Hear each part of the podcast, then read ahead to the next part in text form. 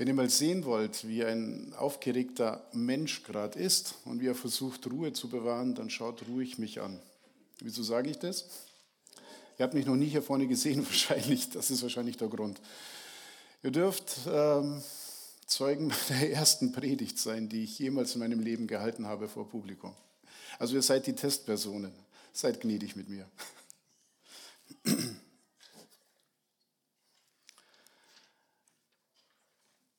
Ich habe meine Predigt, allein die Liebe ist das Maß aller Dinge benannt. Und jetzt stellt sich die Frage, was ist Liebe? Wisst ihr das? Habt ihr auch schon mal solche Sätze gehört wie, ich liebe Gerd Müller, denn er war so ein großartiger Fußballer und ein Torgarant.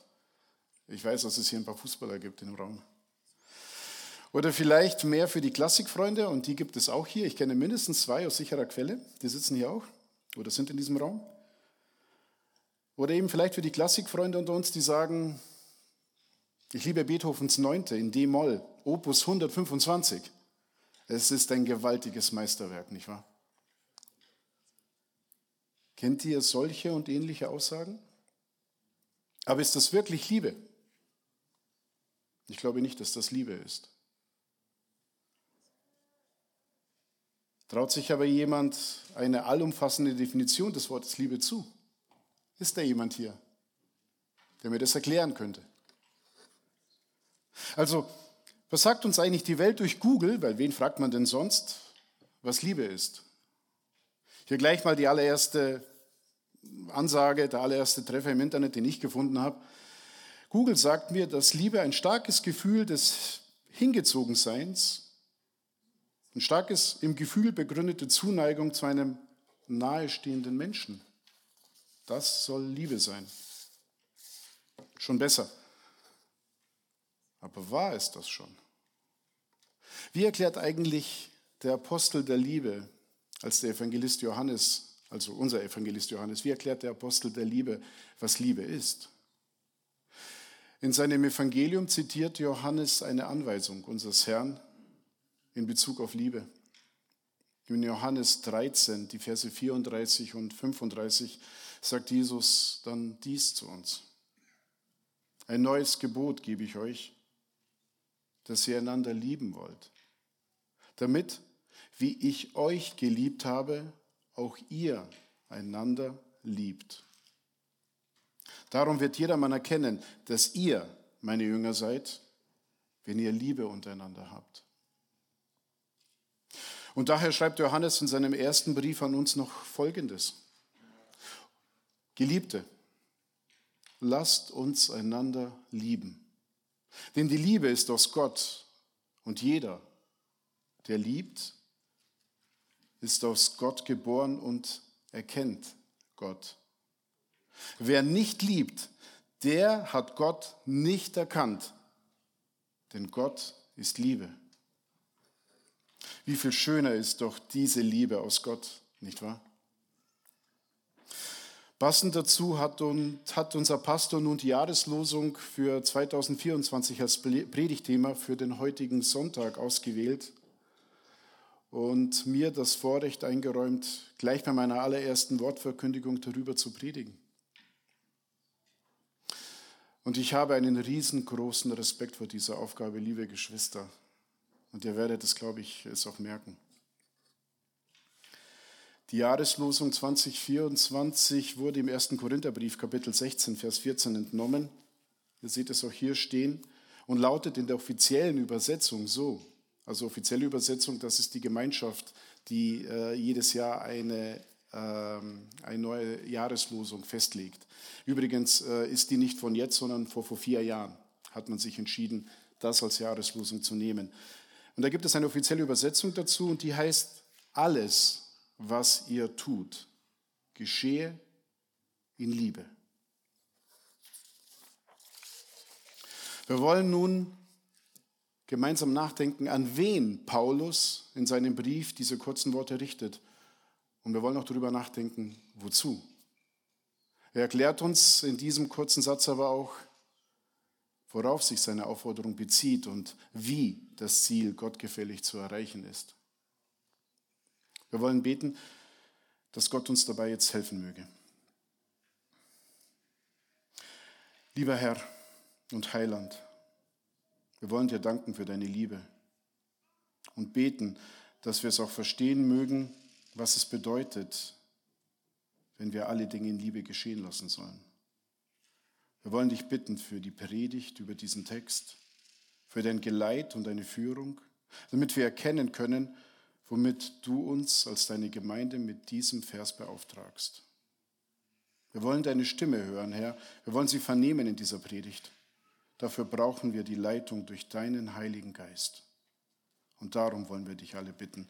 Segne du selber das Reden und das Hören deines heiligen und lebendigen Wortes an uns allen.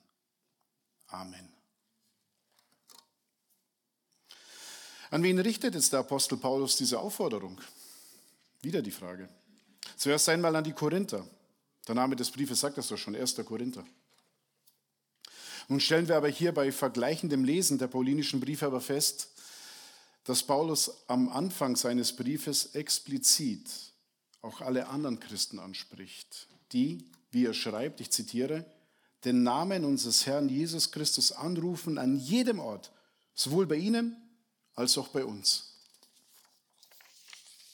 Somit dürfen auch wir, die wir heute hier in Freiham sitzen, uns ebenfalls angesprochen fühlen.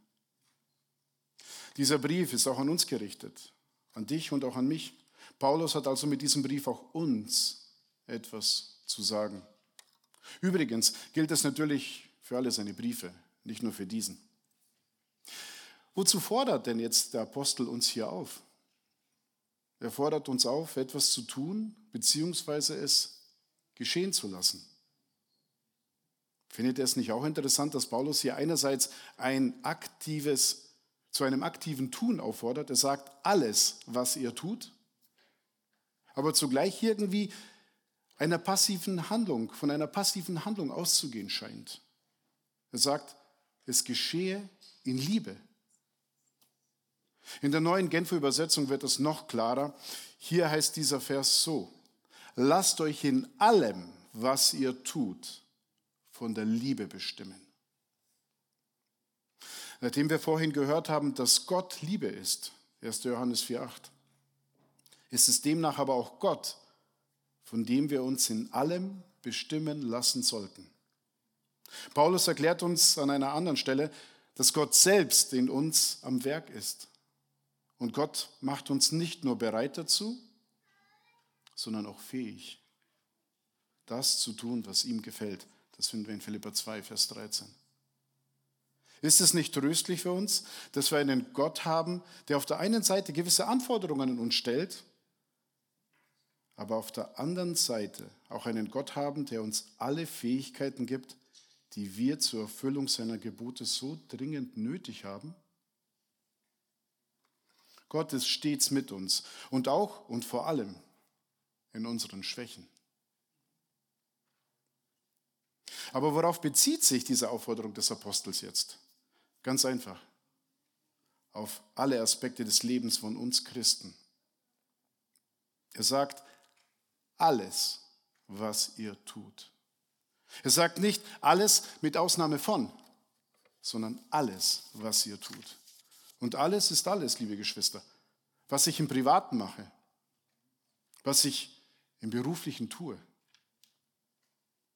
wie ich in der Familie handle, wie ich in der Gemeinde anpacke, wie ich rede, was ich denke, wie ich mich benehme, egal wer mein Gegenüber ist, egal wie schwer die Umstände sind, egal mit welchem Bein ich heute Morgen aufgestanden bin. Und alles schließt nun mal auch die Zeit und den Ort mit ein. Diese Aufforderung gilt also jederzeit und überall. Das eine bedingt das andere und es kann nicht eingeschränkt werden. Hm. Diese Forderung Gottes ist schon nicht mehr ganz so leicht, nicht wahr? Aber die wichtigste Frage ist doch wohl, auf welche Art und Weise soll das denn alles geschehen, was Gott von uns erwartet? Unser Herr und Heiland erwartet, dass wir das alles in Liebe tun. Und wenn es dir nun so geht wie mir, als ich mich auf diese Predigt vorbereitet habe, dann spürst du möglicherweise auch ein mehr oder weniger leichtes Unbehagen, wenn du an dein eigenes Leben denkst. Bei mir jedenfalls ist es so diese Woche gewesen. Wisst ihr, es ist möglich, die Bibel und entsprechende Kommentare zu einem Thema herauszuziehen, herauszunehmen und mit der Ausarbeitung einer generellen Aussage zu einem bestimmten Predigtthema zu beginnen. Das geht. Man hat vielleicht auch eine Vorstellung, wie man sich mit dem Predigtthema, wie man sich dem Predigtthema am besten nähern könnte. Worüber sollte ich reden? Liebe? Ach, ist doch eigentlich eine urchristliche Tugend, oder? Wenn du mich ein bisschen anleitest, lieber Sascha, dann sollte ich das doch wohl mit Gottes Hilfe hinkriegen, oder? Ja, so oder so ähnlich dachte ich mir das wohl zu Beginn meiner Predigtausarbeitung.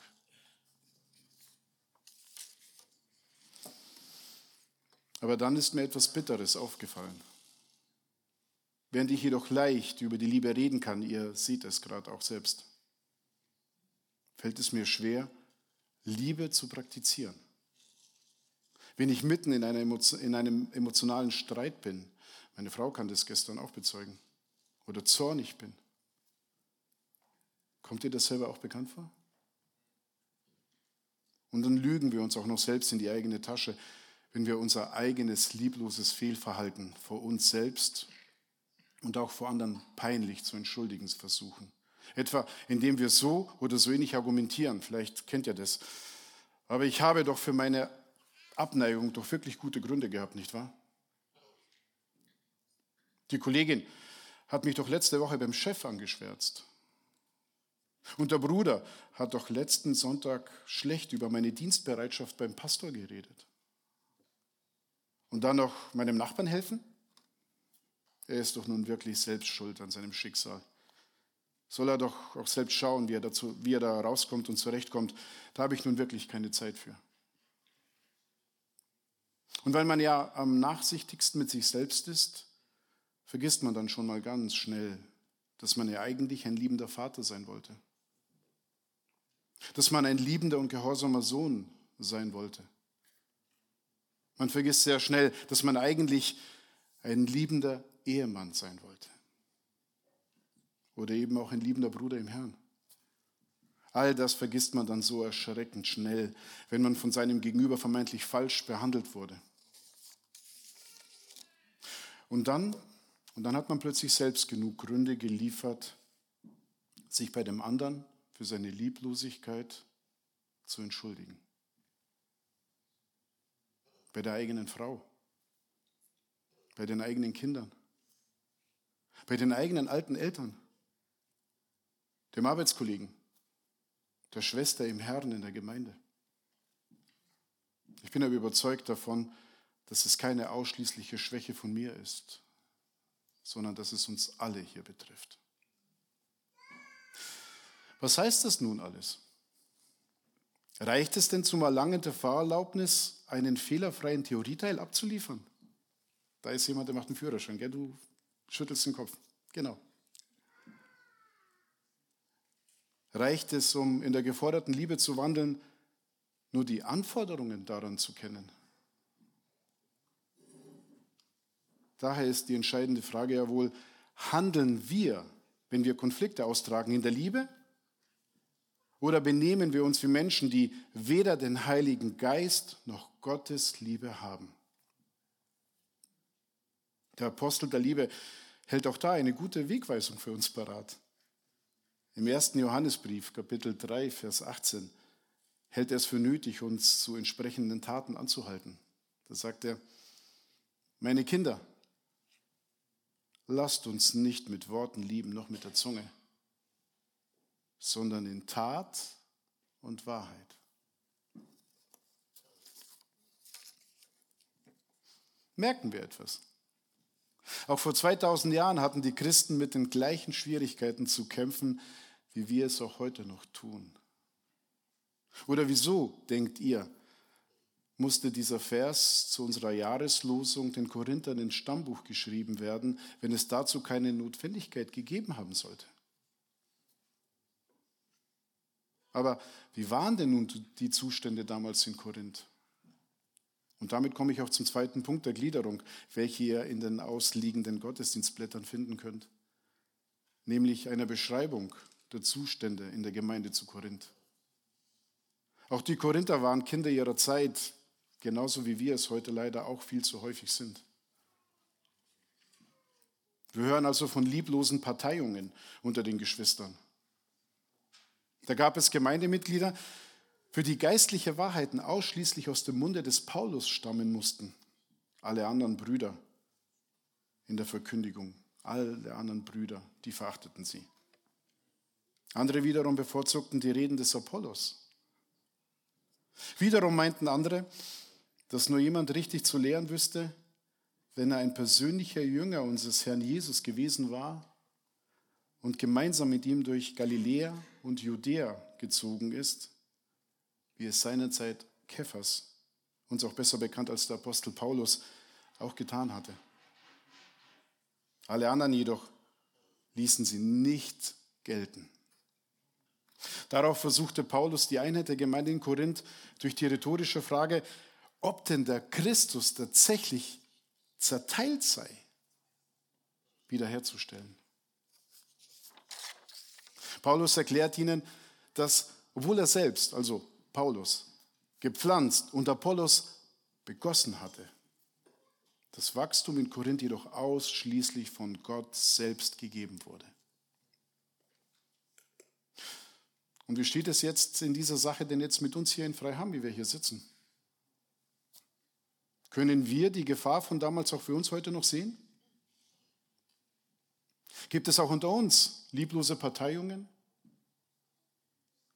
Sind auch wir so, dass wir um jeden Preis unser Gegenüber von unserer eigenen Lehrmeinung überzeugen wollen?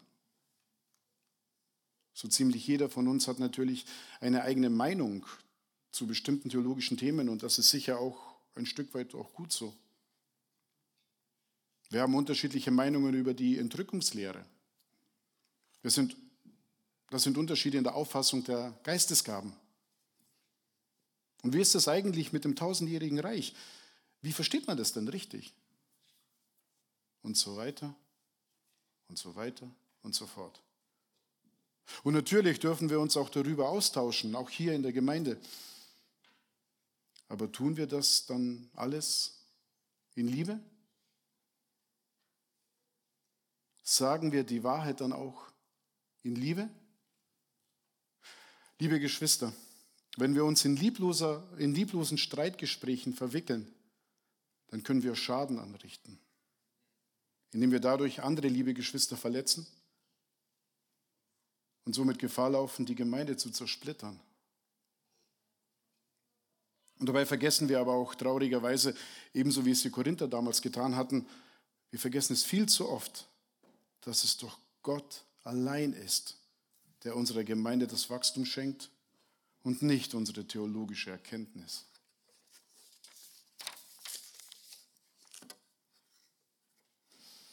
Und auch von sexueller Unmoral hören wir in Korinth. Und zwar von einer solchen Unzucht, wie sie sogar bei den Heiden unter den Korinthern unvorstellbar und daher sofort streng sanktioniert worden wäre, wenn es sich denn dort herumgesprochen hätte. In der Gemeinde selbst geschah jedoch in diesem Fall unglaublicherweise gar nichts. Die Gemeinde entschied sich, den Vorfall zu tolerieren. Aber was war eigentlich vorgefallen? Ein Mann lebte mit der Frau seines Vaters zusammen, also faktisch seiner Stiefmutter, und verkehrte geschlechtlich mit ihr. Der Fehler der Gemeinde bestand nun in ihrer arroganten Selbstzufriedenheit in Bezug auf diesen Vorfall in ihrer Gemeinde, den sie wohl irgendwie aus falsch verstandener Toleranz zu entschuldigen wusste. Jedenfalls unterließen die Gemeindemitglieder die notwendige Gemeindezucht diesem Mann gegenüber. Aber wo war denn dann hier die Lieblosigkeit der Korinther, werdet ihr wahrscheinlich fragen. Die Frage ist auf der einen Seite sicher berechtigt, aber auf der anderen Seite leider auch falsch. Nun, damit vergaben sie in einer lieblosen Weise, das dürft ihr nicht vergessen, in einer lieblosen Weise die Möglichkeit, das war auf der einen Seite dieser Mann dadurch aus der Gemeinde entfernt wurde, aber sie nahmen ihm damit zugleich auf der anderen Seite die Möglichkeit der Rettung seines Geistes am Tage des Herrn.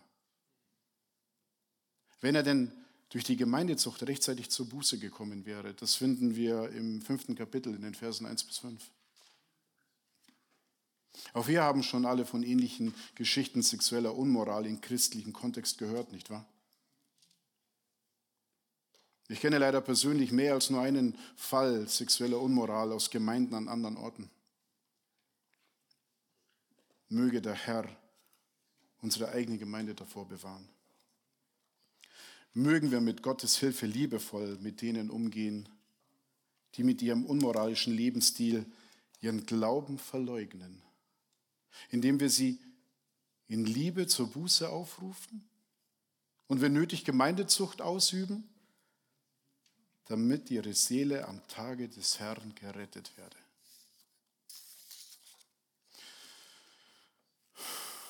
Und uns werden auch noch viele andere Lieblosigkeiten der Korinther hier erzählt.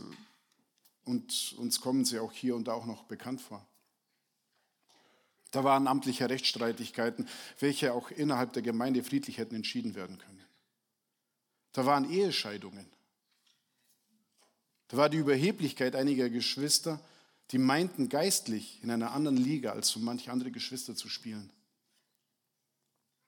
Sie zeigten sich diesen vermeintlich geistlich schwächeren Geschwistern gegenüber rücksichtslos, indem sie mit ihrem Verhalten das Gewissen der Schwächeren verletzten. Damit sündigten sie aber persönlich gegen Christus. So bewertet es Paulus. Wir sollten aber vielmehr den Schwächeren unter uns umso mehr Ehre geben, je mehr die Welt dazu nicht in dem Maße bereit ist. Denn wir sind alle Geschwister im Herrn.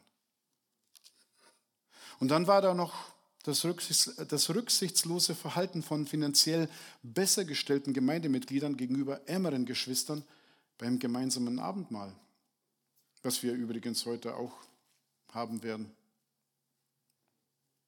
Und von solchen herzzerreißenden Dingen weiß der Korintherbrief leider noch einige zu berichten. Wenn man das so hört, ihr Lieben, dann möchte man doch einfach traurig den Blick von dieser Gemeinde wenden. Geht es euch nicht auch so? Also mir geht es so. Aber zum Glück für die Korinther war Paulus so ganz anders gestrickt. Paulus hatte die Korinther nicht aufgegeben. Und Gott Schon gar nicht. In Kapitel 2, Vers 2 bezeugt er ihnen, dass er sich vorgenommen hatte, unter ihnen nichts anderes zu wissen als nur Jesus Christus, und zwar als gekreuzigten. Es wundert also nicht, dass Paulus mit dem 13. Kapitel des Korintherbriefes die schönste Abhandlung über Liebe nicht nur in der Bibel, sondern in der ganzen Weltliteratur verfasste. Wir haben dieses hohe Lied der Liebe vorhin in der Textlesung gehört. Welch eine tiefe Liebe musste Paulus für seine widerspenstigen Geschwister in Korinth haben. Wenn er ihnen als Gegenbeispiel zu ihrem Verhalten das hohe Lied der Liebe aus dem Kapitel 13 mit solch einer Leidenschaft offenbarte.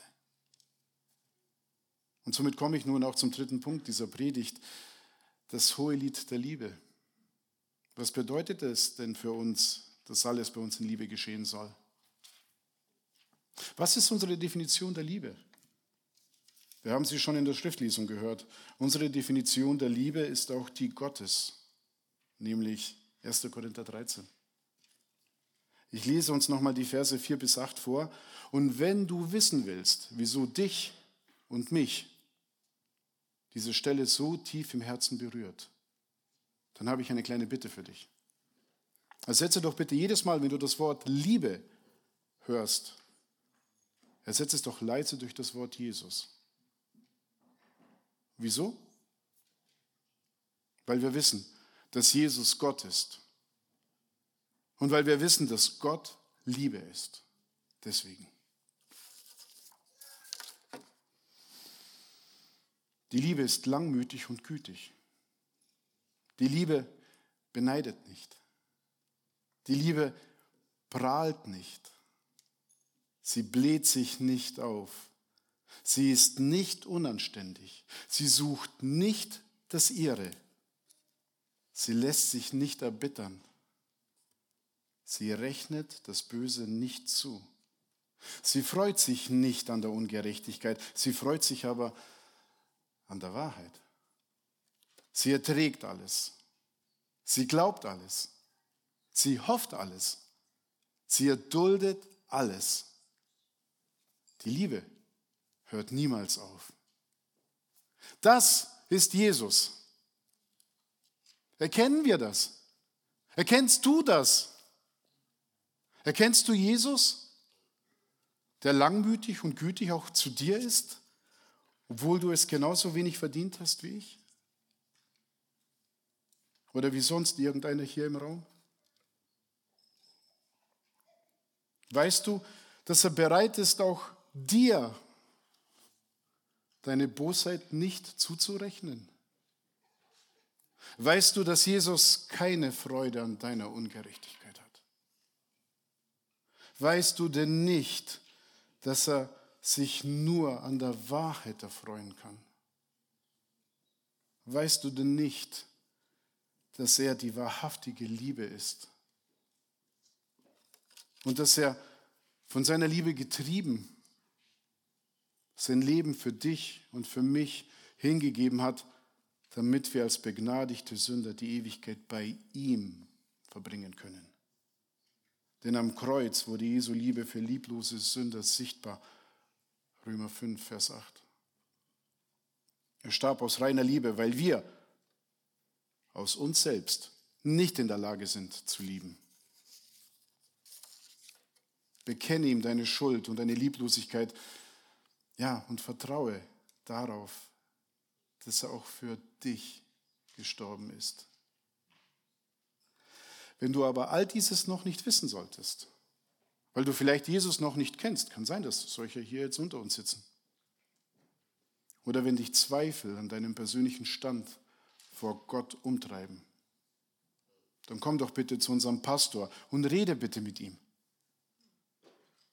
Oder komm doch im Anschluss zu mir. Oder zu Robin, der die Gottesdienstleistung heute innehatte.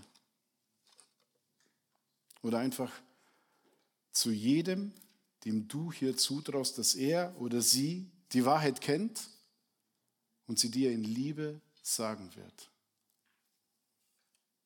Wir wollen dir helfen, die Auswirkungen von Gottes Liebe in deinem Leben besser zu verstehen, wenn du hier Klarheit brauchst. Und wie steht es nun mit uns anderen? die wir hier sitzen, liebe Geschwister? Wir lieben, weil er uns zuerst geliebt hat. Wir können die Jahreslosung alles, was er tut, geschehen Liebe, nur ausleben, weil er die Liebe ist und durch seinen Geist seine Liebe in uns wirkt. Nur so können wir auch langmütig sein, das Böse nicht anrechnen, alles ertragen, alles hoffen, alles erdulden. Paulus hoffte einst so sehr, einen Grund zu bekommen, die Korinther irgendwann mal auch loben zu können, wenn sie ihre Verfehlungen erkennen würden, wie es ja bereits auch schon einmal in Kapitel 11, Vers 2 getan hatte. Aber könnte dieser Paulus auch unsere Gemeinde loben? Könnte er uns loben, ob unserer Liebe zueinander oder unseres aufopfernden Dienstes für unsere Gemeinde und füreinander. So hoffe ich doch. Aber wir können uns natürlich viel hier selbst einreden, nicht wahr? Wahr ist diese Aussage aber nur dann, wenn wir auch das Zeugnis von da draußen haben, dass es hier bei uns so ist. Und wisst ihr was? Dieses mannigfaltige Zeugnis haben wir und dem Herrn sei Dank dafür. Wie oft höre ich auch aus Gesprächen mit Besuchern unseres Gottesdienstes, dass sie hier etwas spüren, was sie von woanders her so nicht kennen.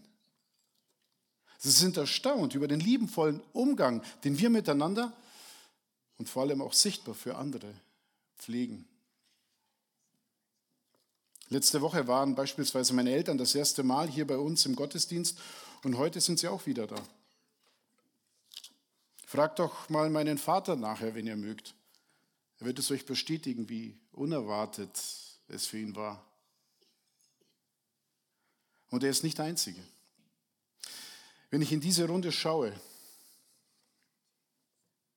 dann sehe ich auch so viel praktisch gelebte Liebe in dieser Gemeinde. Ich sehe die Schwestern, die sich organisieren, um Familien von erkrankten Geschwistern mit Essen zu versorgen. Ich sehe Brüder hier, die sehr wohl wissen, wie schwer so ein Umzug ist und dass jede helfende Hand so dringend gebraucht wird. Ich sehe eine Gemeinde, die sich sofort im Gebet zusammentut, um unserem Herrn in den Ohren zu liegen, wenn ein Bruder oder eine Schwester ernsthaft erkrankt ist oder anderweitig Leid und Trauer trägt. Aber ich sehe auch eine Gemeinde, die sich mit den Eltern von eben erst geborenen Babys erfreuen und dem Herrn und den Herrn um Segen und Bewahrung des Lebensweges dieses Kleinen bittet. So eine Gemeinde sehe ich. Ich sehe hier, liebe Geschwister, die mit den Trauernden weinen und mit den Freuenden lachen. All die Liebe sehe ich, wenn ich in unsere Gemeinde schaue, auch wenn wir nicht perfekt sind. Und dafür danke ich meinem Herrn und Heiland. Denn alles, was ihr tut, geschehe in Liebe. Nun, zum Abschluss möchte ich nochmal zum Apostel der Liebe, zu Johannes selbst zurückkommen. Eine Geschichte aus alter Zeit über Johannes, den Jünger, den Jesus liebte, verdeutlicht den Stellenwert der Liebe unter den Geschwistern aller Zeiten. Johannes wurde fast 100 Jahre alt. Hieronymus, ein Kirchenlehrer aus dem vierten Jahrhundert, berichtet uns, dass Johannes im Alter so schwach war, dass seine Jünger ihn zu den Zusammenkünften der Gemeinde tragen mussten. Obwohl er nicht mehr predigen und man ihn auch kaum noch verstehen konnte, wiederholte Johannes immer wieder, liebe Kindlein, liebet einander. Einer seiner Jünger wunderte sich, dass er immer wieder das Gleiche sagte und fragte ihn, Meister, warum sagst du das immer wieder? Der betagte Johannes antwortete, weil es ein Gebot des Herrn ist. Und es reicht aus, wenn man nur dieses Gebot befolgt. Lasst uns zum Abschluss nochmal gemeinsam beten.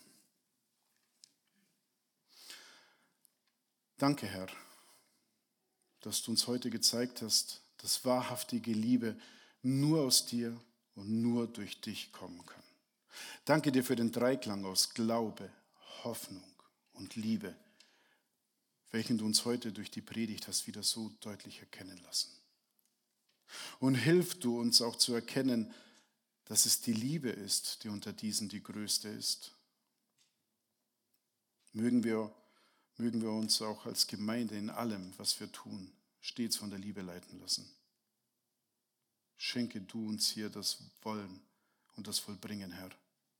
Lasse du uns wachen, Herr, auf dass wir mit deiner Hilfe fest im Glauben stehend, mannhaft und stark sein mögen. Lass du alles bei uns in Liebe geschehen. Amen.